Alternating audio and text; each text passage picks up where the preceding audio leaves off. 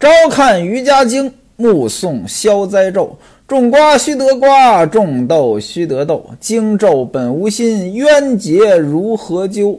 地狱与天堂，作者还自受。前文书正说到西门庆一干人等十个人结拜，自然是西门庆当了大哥。结拜仪式呢，就正式的举。吴道官呢，把自己写的书头呢，向上天汇报。咱们呢正在解释这个书头，其中提到了五方值日公曹，就提到了《西游记》当中呢保护唐僧的五方揭谛、四值公曹，还有六丁六甲。五方揭谛，佛教的神仙；四值公曹，这是道教的神仙。《西游记》呢，这唐僧他是佛教的呀，他取经也是佛教的事儿啊。为什么佛教和道教的神仙都来保着唐僧呢？这您问我呢，我也不知道问谁去。咱们中国的文化呀，它是由中原一带，就是黄河流域呢发源，但是呢，周围的文化呢不断的卷入。您比如说武王伐纣，这个武王他是在陕西那一带的呀。您要现在来看。陕西这是中国的差不多地理位置上的中间了吧？但当年这个黄河流域，它跟陕西还差着挺远的呢。那陕西那一带当年呢，就是边缘地带，少数民族地区。这武王伐纣啊，武王呢拥有了天下，大周建立了天下，他就是把这西北的文化呢往中原这儿融合。呃，历史的演变这种事情就很多了啊。北方的文化、南方的文化，这都有，包括外国的文化呢，到中国它都有。所以呢，很多的东西呢，它都带有多种文化的色彩。您就比如说吧，就椅子这个东西，现在很多人都认为椅子这是中国文化的传统当中的东西啊。但事实上呢，椅子是源于佛教的，而佛教它肯定是外来的呀。所以您要是问我，为什么佛教和道教的神仙都保着唐僧？如果说按照找标准答案的方法，我估计这找不着。但如果您按照研究历史上文化融合的这方法去研究这个事儿呢，他是越琢磨越有意思的啊！保着唐僧的还有六丁六甲，六丁六甲十二位神仙分阴阳两组，这个阳。甲子、甲戌、甲申、甲午、甲辰、甲寅，寅，丁卯、丁巳、丁未、丁酉、丁亥、丁丑，这六甲呢，据说呢是上天创造万物的日子。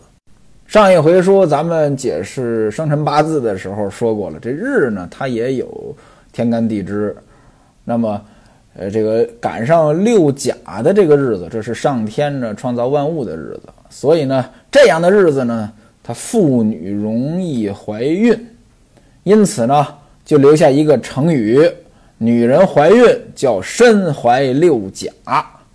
六丁六甲也各有名字啊，咱们就不一一介绍了。再介绍，咱们就是说《西游记》了。咱现在说的是《金瓶梅》，您等我说完《金瓶梅》，您哪位要是爱听《西游记》，我再给您说。这就是吴道官写的书头里边那个五方值日公曹，另外呢还有本县城隍设令，城隍就是一座城的守护神。过去啊，每座城它都有城隍庙，城隍庙呢供着自己这个城市的守护神，每座城的守护神呢也不一样。这清河县的城隍是谁呢？我也没查着。您自己所在的城呢？呃，城隍是谁呢？您可以自己去查一下啊。社令就是土地爷。说到这儿呢，也就说明白了，这篇书头呢是念给谁听的？玉皇大帝、五方值日公曹、本县的城隍爷、本县的土地爷，另外呢还有过往一切神奇。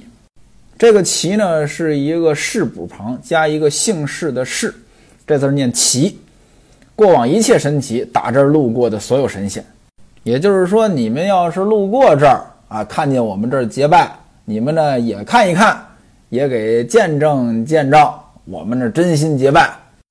接下来写的是“福念庆等生虽异，死既同时”，这意思就是大家经常在电视里看结拜啊，不愿同年同月同日生，但愿同年同月同日死。这句话的意思就是这个啊，西门庆这帮人虽然不是一块生的，但是希望死是一块死，思盟言之永固啊。这句话呢说了算数。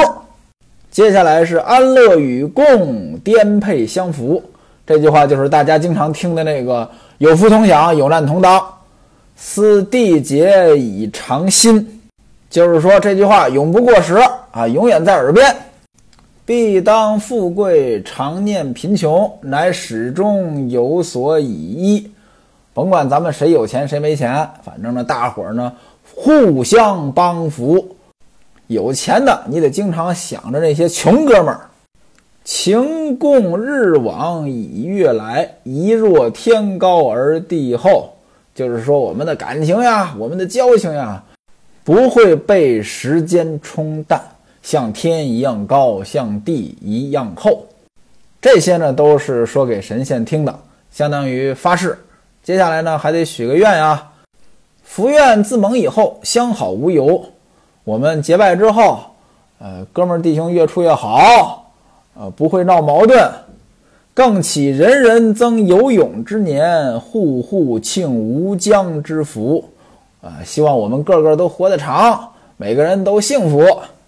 凡在时中全掏复辟，这些事儿就都麻烦您了，您好好保护着我们。锦书啊，就是就这些话啊，给您写好了。给您汇报了，那接下来呢是年月日，您觉得这词儿怎么样？那我觉得呢有一些还是挺有文采的啊。其实呢我一直主张呢不光要读书，还要背书，尤其是好句子得背下来。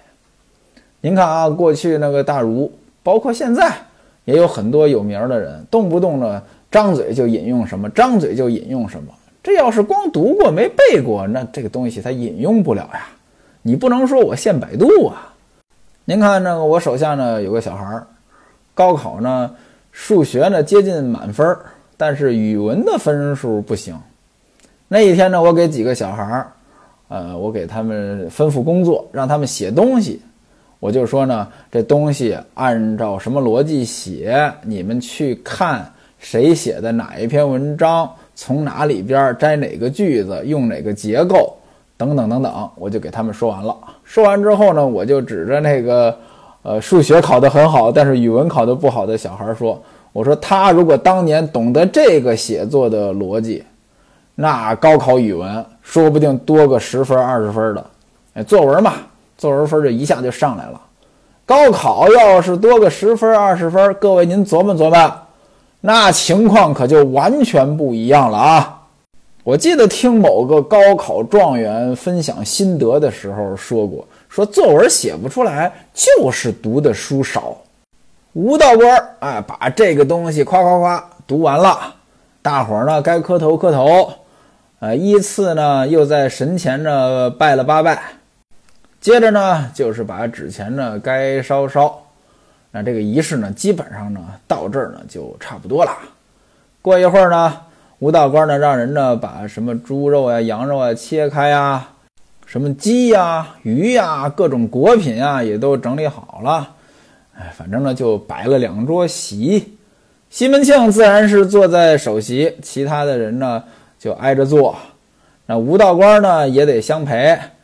大家伙呢就开吃了。原文写酒过数巡，这巡什么意思？主人，呃，在这个酒桌上挨个敬一圈儿，这就叫一巡。当然了，这个量词呢也没有必要那么精确。你喝酒嘛，随意一些。那么酒过数巡，就是大家呢一人应该都喝了几杯了。酒这个东西呢，它就是活跃气氛的。有酒呢，这宴席上边呢就热闹一些，大伙儿呢晕晕乎乎的，猜拳行令，说笑话，开玩笑，你敬我，我敬你的，不喝不行的，反正呢就热闹起来了。这么一折腾呢，时候呢可就不早了。太阳落山了，这月亮呢也就升起来了。正在此时，只见戴安来了，趴在西门庆耳边呢，小声耳语了几句。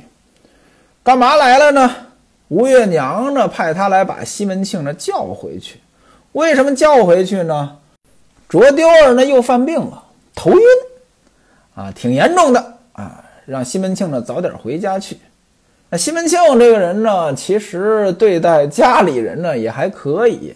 一听这话呢，立即起身跟各位说：“我得失陪了，啊，不是说我不想陪着你们，只是我第三个小妾呢病得有点重，我得先去看一看。”花子虚一见呢，他也站起来了，他说呢：“咱俩人顺路，我跟哥哥您呢一道回去。”那我估计这花子虚呢，他也不想喝了。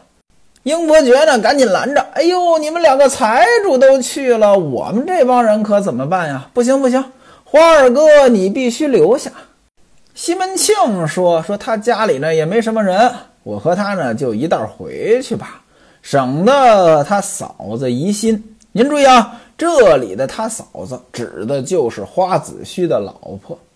可各位您琢磨琢磨呀。”他们结拜了，对吧？结拜了，西门庆是大哥呀，花子虚呢是老四，按理说呢得叫弟妹，为什么这里边呢还叫嫂子？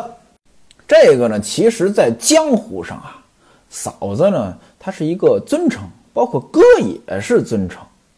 您看啊，呃，就我现在有时候去饭店里吃饭，呃，叫这个男服务员，我都喜欢叫小哥。你说人家能比我岁数大吗？我都这么一把年纪了，大多数服务员都比我小了，但是呢，叫小哥这其实是一种尊称，对朋友的老婆叫嫂子，它也是一种尊称。但是呢，这时代在进步，这个东西现在这么叫人容易挨打。您就拿我记得，我原来有一个，我觉得人家挺大气的一个人啊。那我呢，就有一次呢，就顺嘴就说了啊，说嫂子怎么样，嫂子怎么样，就指的是他老婆。结果呢，没想到他不乐意了，他来了一句：“别人嫂得了，你嫂得了吗？”那什么意思呢？就是别人管我媳妇叫嫂子行，人家比我小，你比我大呀。当时呢，噎得我个搂个搂的，那我也就不说话了，对不对？现代人呢，谁也不愿意承认自己年龄大。您就包括我刚工作的时候。呃，有一个同事，比我大一点点儿啊，大几个月吧。但是呢，他就不愿意我管他叫大哥。刚进社会的时候呢，那你说我见谁叫大哥，这东西有错吗？我就习惯了。有时候呢，不注意就管他叫了声大哥，就他就特别不乐意。哎，你怎么老叫我大哥呀？等等，说了一堆。哎，现在我就学乖了啊啊！现在有好的称呼，小哥哥、小姐姐。我甭管你多大，这么叫准没错儿。西门庆呢，跟诸位说说，让花子虚呢跟我一块儿回去吧，省得家里面的嫂子疑心。这里边呢用的是疑心，不是担心。但我觉得呢，应该是担心的意思。那位说了，应该是疑心，为什么呢？女人在家担心男人在外边这个，呃，搞点不正经的事儿。这个您不能用现代人的这个想法去衡量古代人啊。那 这个花子虚在外边包着吴银儿这事儿，咱们前面说过呀。那您说他老婆能不知道吗？而且过去这事儿对于男人来讲呢，并不是什么大事儿，也不是违法的事儿。所以呢，我觉得这个没有，应该没有疑心这个意思啊。这应该是。呃，作者写作的那个年代，这个“疑心”这个词儿，可能在他们当地的方言当中就这么用。那位说了，作者怎么用方言来写书啊？这古典文学很多都是方言，虽然呢，它也有一定官话的这程度，有一定书面语的程度，但像这种。呃，古典白话小说啊，它受方言的影响是很大的，因为在当年它没有普通话，戴安在一旁呢也帮腔说：“小的我来的时候呢，二娘呢也叫天福备马来了。二娘指的就是花子虚的老婆，天福呢那是花子虚的下人。这时候呢，天福呢也走过来，哎，说马在这里，哎，那大爷您就跟我回去吧，夫人呢还在家里等您着。于是这两个人跟吴道官呢表示了一下感谢。”跟英伯爵他们这帮人说呢，说你们接着玩我们呢就先走了。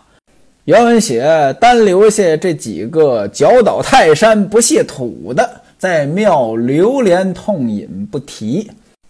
脚倒泰山不卸土，把泰山都吃了，也不止土的情，那意思，吃孙喝孙不谢孙。西门庆、花子虚二人呢，不一会儿就到家了。二人分别之后，西门庆进到屋中，见到吴月娘，说：“卓丢儿到底怎么样了？怎么就这个头晕呢？”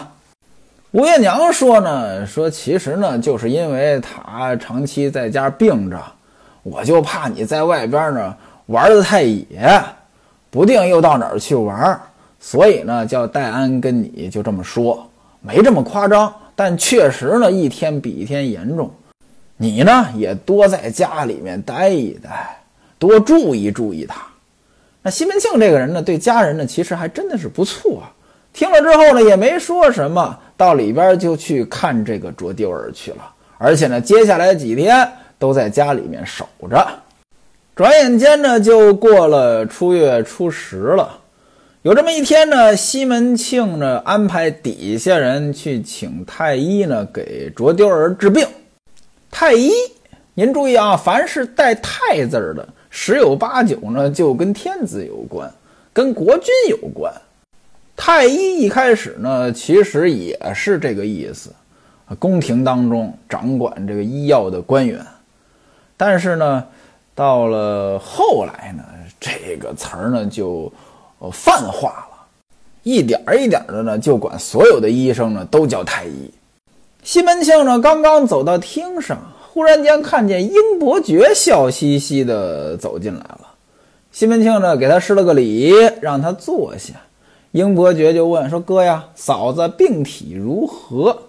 哎，这英伯爵呢就属于会说话。你想呀，上一次相见是结拜的时候，西门庆呢因为家里边。呃，这卓丢儿，呃，第三房娘子卓丢儿病重回去的，几日不见，你再见面，你肯定得先提这个。那会交往跟不会交往的人呢，区别就在这儿。有的人就是几日不见也不提这茬，他之所以不提呢，他可能就没过脑子，或者说呢，他根本就没想起来这茬。那这样的人呢，交往上边呢，那自然就。你你你说你都没花那么多心思，自然你的交往呢可能就受影响啊。那英伯爵呢就属于会交往。那哥嫂子病体如何？西门庆说呢，还是不怎么样。哎，这也是没招，怎么治都不行。